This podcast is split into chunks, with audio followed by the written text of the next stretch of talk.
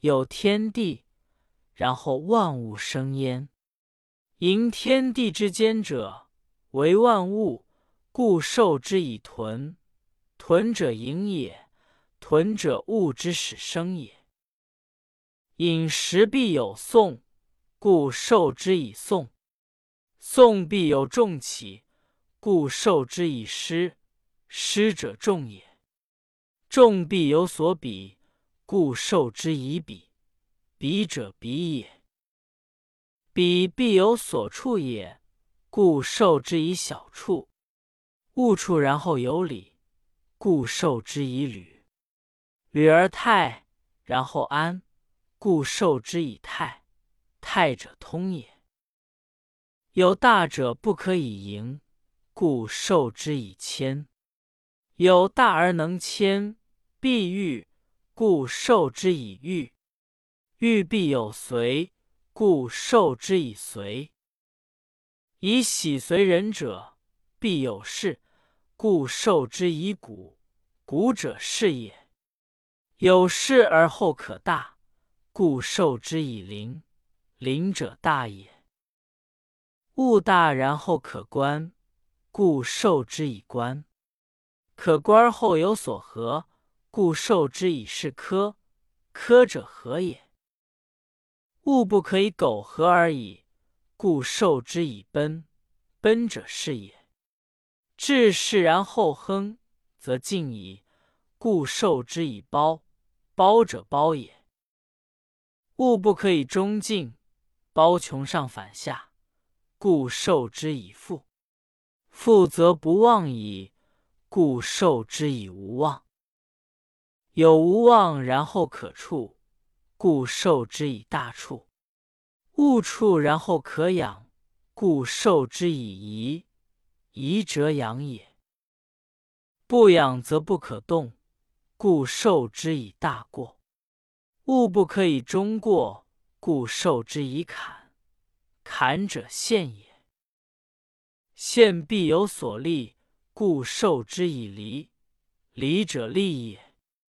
有天地，然后有万物；有万物，然后有男女；有男女，然后有夫妇；有夫妇，然后有父子；有父子，然后有君臣；有君臣。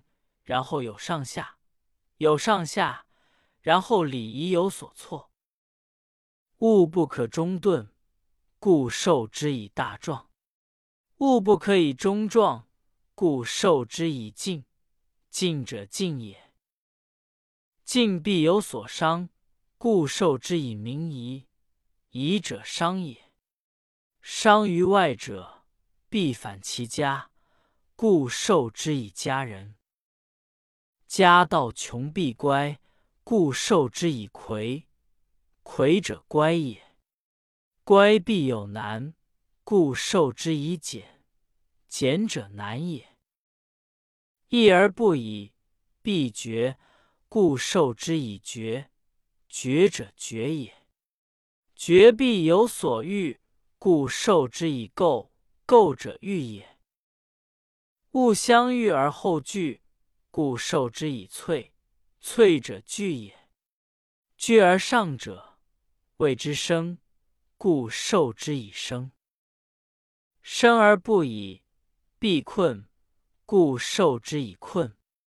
困乎上者，必反下，故受之以紧。紧道不可不及，故受之以急。格物者莫若鼎，故受之以鼎。主气者莫若长子，故受之以震。震者动也。物不可以中动，止之，故受之以艮。艮者止也。物不可以终止，故受之以见。见者静也。静必有所归，故受之以归昧。